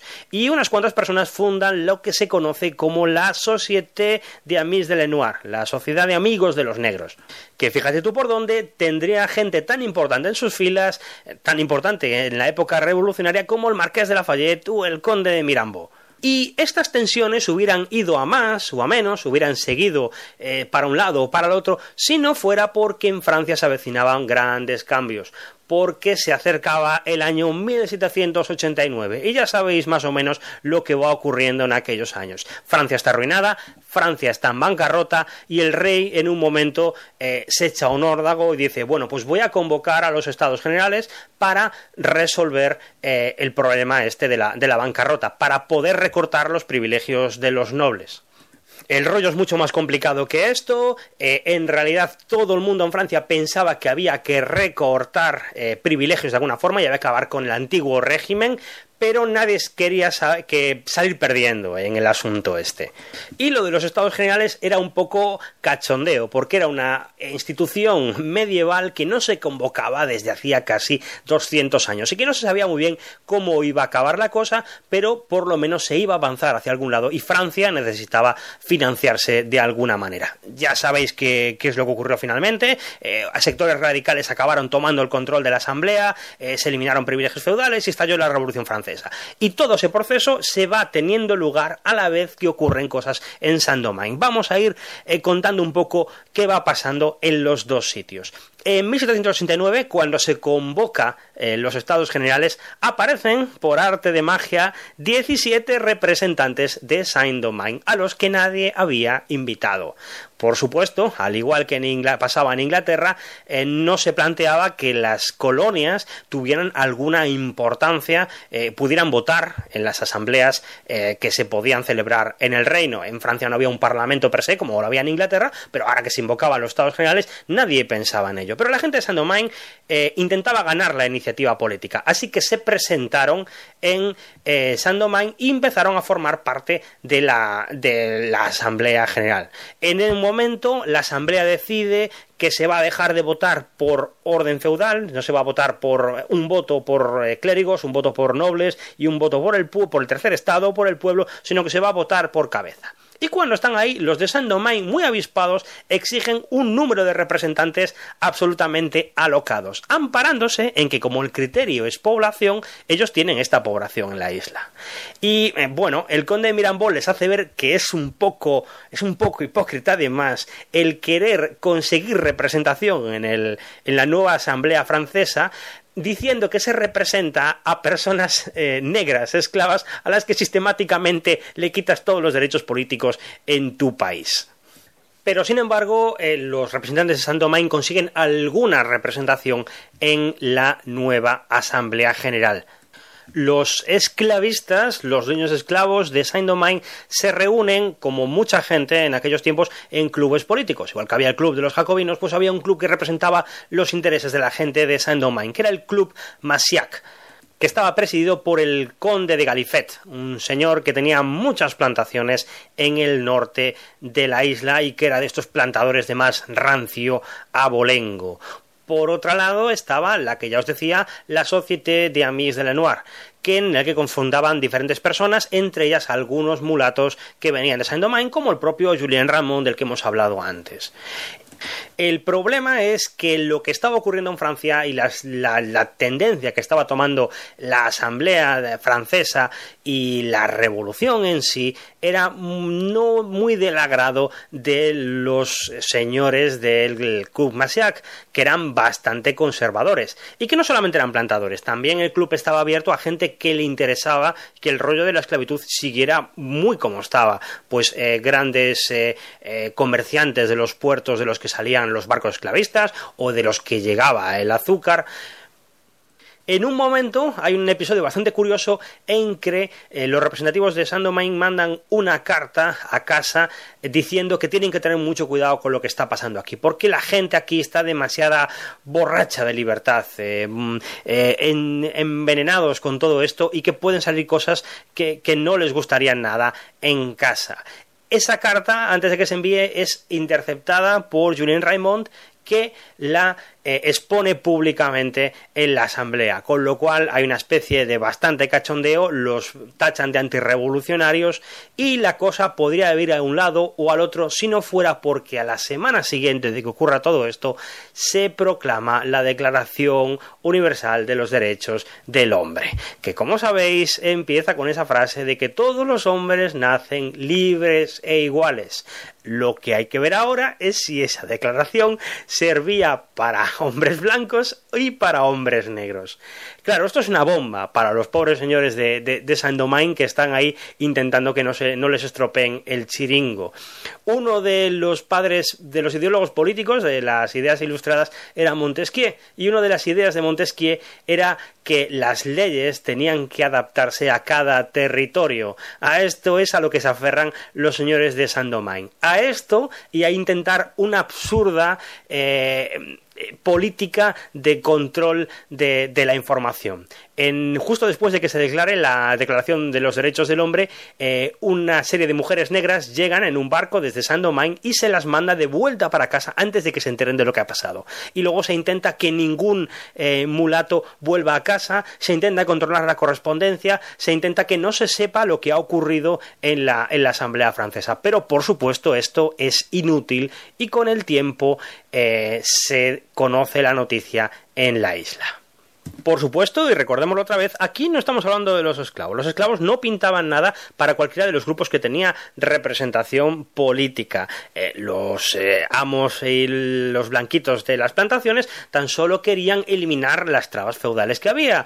Los negros libres quieren conseguir derechos políticos y los blanquitos pobres lo que quieren es eh, aspirar a tener algún tipo de posesión. Eso es lo que quieren y eso es lo que pretenden. Aquí no estamos hablando todavía de los esclavos. Porque todos piensan que los esclavos son un factor impredecible en el que no se puede confiar. Porque hay un problema, eh, que es un dato que llevo ocultando desde el principio del programa, y es el de qué porcentaje diríais de población había esclava en Saint-Domingue a finales del siglo XVIII pues si lo que habéis pensado es cerca de un 80-85%, ese es el dato correcto. En Saint-Domingue se les había ido de las manos la esclavitud. Las sociedades esclavistas, ocurría también en el, en el sur de Estados Unidos, se rayaban bastante con calcular cuál era el porcentaje que podía dar el máximo rendimiento capitalista y mantener los riesgos de una revuelta al mínimo. Y desde luego un 80%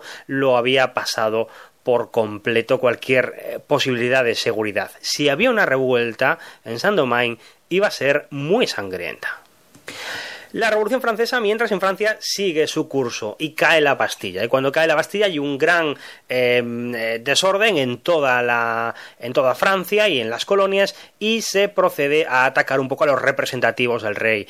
En Saint-Domingue se empiezan a elegir asambleas eh, coloniales. Eh, los, ¿Os acordáis que habían movido la capital de Le Cap a eh, por Anfrins, pues al final cogen los eh, grandes terratenientes, eh, se montan, echan al representativo del rey y crean su propia asamblea colonial para poder administrar la isla y presentar sus quejas de una forma unánime eh, a la Asamblea General en Francia. De todas formas, hay bastantes tensiones porque aquí empiezan a aflorar las tensiones locales, las tensiones regionales de las que había hablado en un principio. El norte es rico y es de los terratenientes ricos y el sur y el oeste son más de otra forma.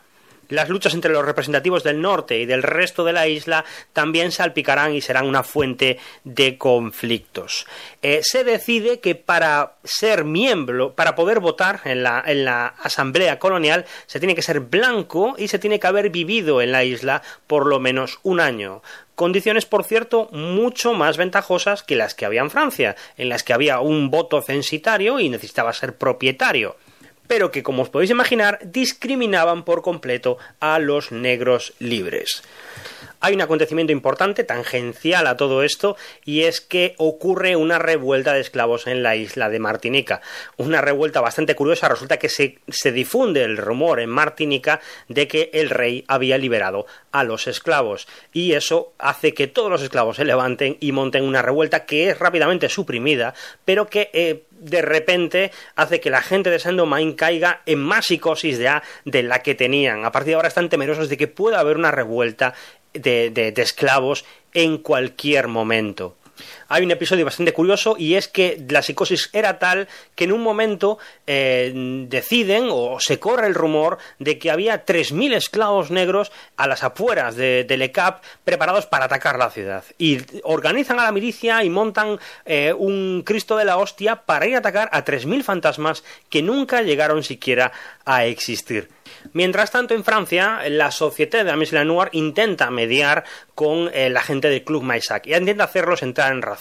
Ellos lo que les dicen es mirar, eh, la esclavitud puede seguir adelante, pero tenéis que darles eh, derechos políticos a los negros libres y a los mulatos, porque además ellos van a servir de puente entre eh, vosotros y los esclavos, y si no lo hacéis, la, esclavitud está condenada tarde o temprana. Incluso hay gente del Club Maisak y hay gente de los plantadores que apoyan esta visión, pero finalmente eh, no se llega a ningún acuerdo y es más, la Asamblea francesa decide que a partir de ahora cada una de las colonias va a decidir sus propias leyes y que éstas solamente serán contravenidas eh, por eh, la Asamblea francesa en caso de necesidad, lo cual era una tradición en toda regla un poco a los principios de la revolución y causa un poco bastante malestar en la Asamblea, porque había gente que decía que habían aprobado una declaración de los derechos del hombre y que eso también tenía que circunscribirse a los negros.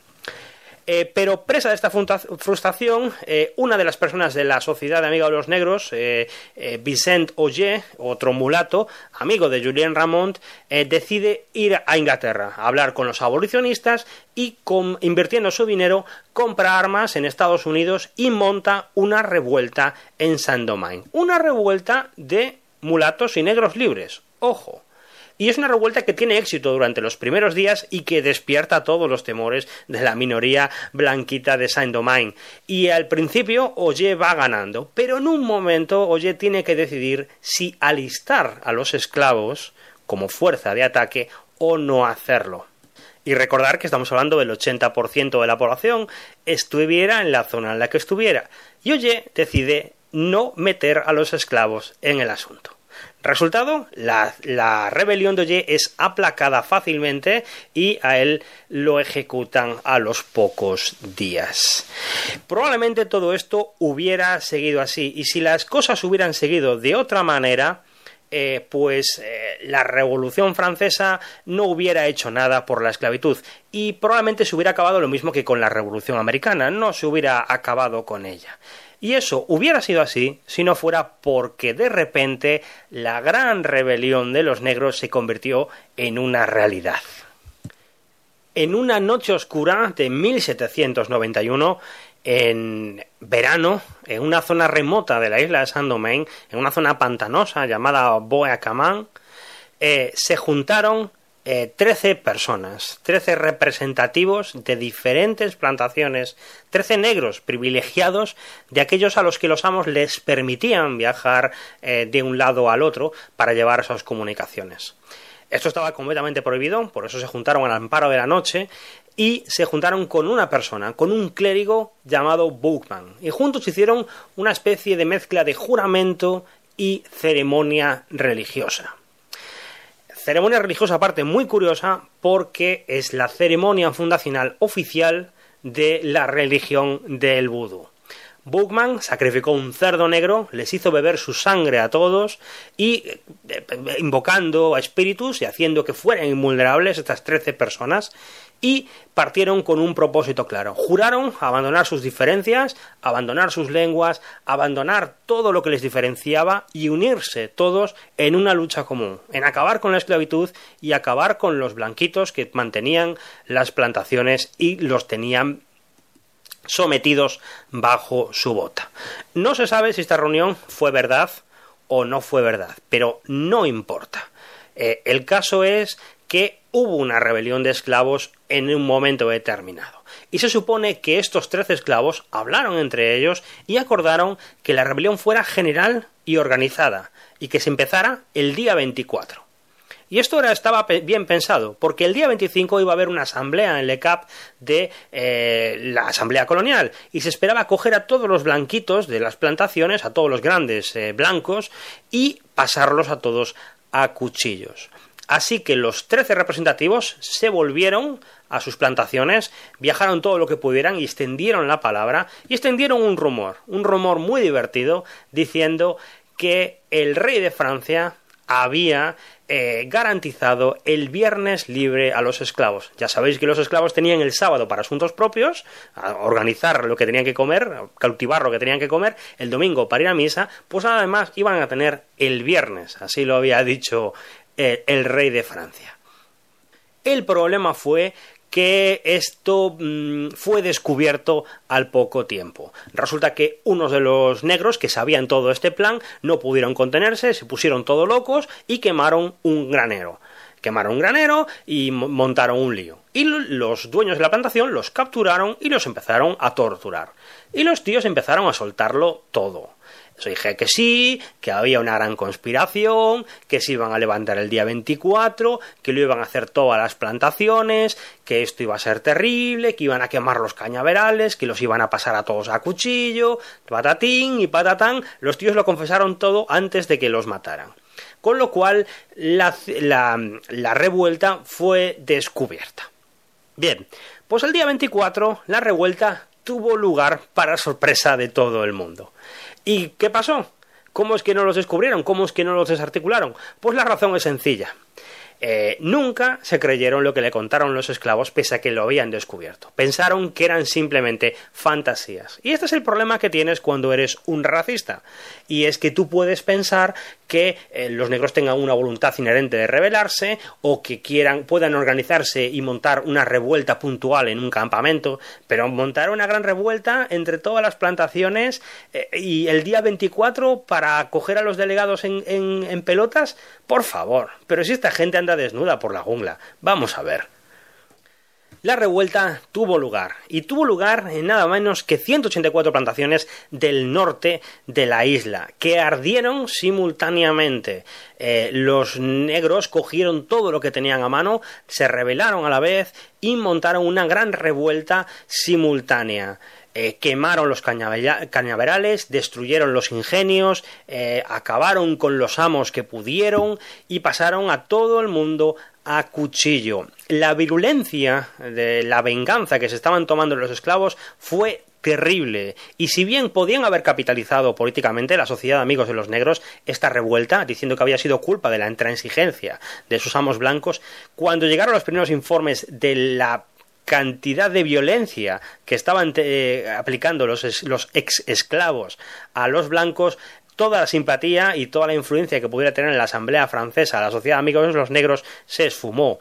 Personas partidas a la mitad, negros torturados, eh, blancos torturados eh, hasta la muerte, con diferentes torturas, eh, a cada cual más llamativa, batallones enteros de negros que llevaban estandartes a niños blancos ensartados en palos toda la fantasía terrible que podían haber estado acumulando de miedo los plantadores blancos durante años estaba ahí manifestada y al lado de tu casa. Eh, la rebelión no se pudo aplacar y en unos cuantos días se fue propagando a más plantaciones.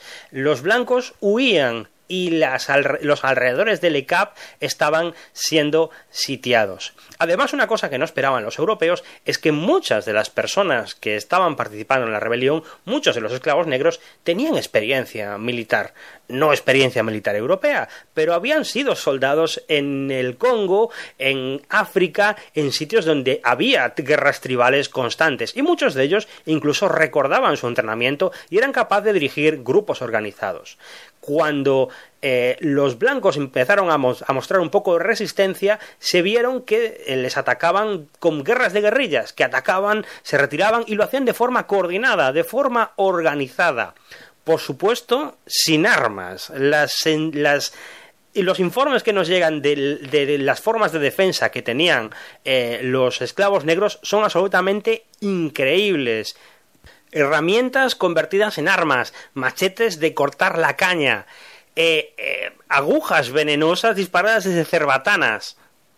Incluso hay informes todavía más fascinantes que hablan de cañones de madera eh, pintados simplemente para asustar a, las tropas francesas, o incluso de chalecos antibalas rudimentarios para parar las balas de mosquete. Uno de los informes más estremecedores de, la revuelta cuenta como unos eh, soldados eh, de Saint-Domingue eh, con un cañón se disponían a aplacar una carga de negros que venía contra ellos. Pero antes de que pudieran hacer nada, un grupo de mujeres se abalanzaron sobre ellos y metieron sus brazos en los cañones para impedir que pudieran disparar, o que si disparaban el cañón explotara o se las llevara por delante, pero no le diera a las personas que venían a matarlos. Y de todo, de todo lo que ocurría, lo que más trastornaba a los blanquitos era el hecho de que la rebelión era generalizada, que no eran los negros a los que trataban mal y a los que eh, les pegaban de latigazos en el campo, sino que los negros, que eran sus amigos y sus confidentes y sus sirvientes y sus mayordomos, abrían las puertas de par en par para que los mataran a todos.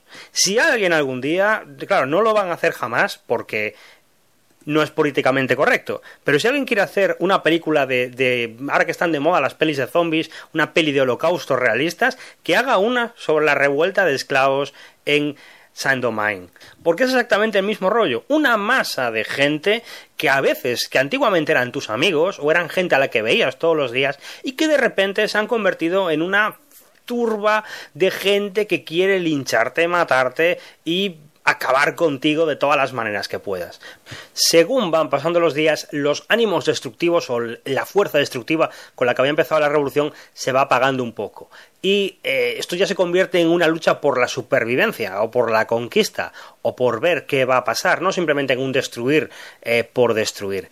Y poco a poco, una vez que muere Bowman, el clérigo este que había iniciado y capitalizado la revuelta, parece ser que su magia no lo había hecho tan invulnerable, pues empiezan a aparecer toda una serie de líderes. Eh, quizá el más destacable en un principio sea Jean-François Papillon. Y es curioso porque estos líderes empiezan a adoptar eh, elementos eh, y uniformes franceses, elementos y uniformes de la realeza francesa. Eh, los plantadores decían y pensaban que era simplemente un reflejo de los negros. Pensaban que, bueno, pues que ellos entendían solamente en los reyes, no entendían en las asambleas ni en, los gobiernos liberales y que simplemente se, apropiaban de esa idea. Pero en realidad había algo más ahí y es el hecho de que eh, estos tíos que se rebelan y sus líderes que tienen un poco más de cabeza piensan que eh, tienen que tener algún tipo de legitimidad para poder negociar eh, y que la revuelta vaya a buen término. Y lo mejor que se les ocurre es apropiarse de decir, que, decir que son básicamente siervos del rey y que siguen dentro de la legalidad. Es decir, como saben que la Asamblea mm, eh, nunca les va a apoyar, deciden apoyar al rey de Francia y considerarse leales súbditos del rey de Francia, que por cierto todavía no había sido guillotinado y estaba viviendo eh, en Francia. Y esta legitimidad les serviría para empezar a negociar con otra parte que se uniría a esta compleja revolución, los españoles que todavía gobernaban en el oeste de la isla de Saint-Domingue. A los pocos días comienzan los contactos, en un principio secretos, con los revolucionarios negros. Pero la prueba definitiva de que esto no iba a ser una cosa que se solucionara en, poco tiempo, sino que iba a ir a más, es en el hecho de que esta vez en el oeste los negros libres y los mulatos se rebelan y en esta ocasión no cometen el error de antes y liberan a 3.000 esclavos para que se sumen a su ejército con la promesa de la libertad. Como veis, Saint-Domingue se eh, precipitaba hacia una guerra civil con diferentes bandos y diferentes facciones. Aunque quizás sea mejor, y quizás sea ya este el momento de dejar de llamarla por el nombre colonial, Saint-Domingue, y empezar a usar el nombre que eh, los revolucionarios negros acabarían dándole a la, isla, el nombre original, el que tenían los taínos para ella, Ayití, tierra de montañas, o mejor, en la corrupción del francés eh, o del creol, Haití la revolución en Haití y cómo consiguen eh, independizarse de Francia y montar la primera república negra del mundo es una historia fascinante en la, de la que hablaremos la semana que viene. Eh, la semana que viene veremos cómo todas estas facciones revolucionarias se agrupan finalmente en un único líder, Toussaint Liberté, Toussaint el Libertador, y cómo éste maneja los primeros años de la naciente república. Y además, como todo esto está vinculado a lo que va ocurriendo en la Revolución Francesa, veremos cómo Toussaint Liberté tiene que luchar primero contra los plantadores blanquitos y después contra un pequeño problema que viene de Francia. Y digo pequeño por la estatura, no porque fuera un pequeño problema, porque me refiero a nada más y nada menos que a las tropas de Napoleón. Pero esto todo la semana que viene. Ahora vamos con la parte del juego.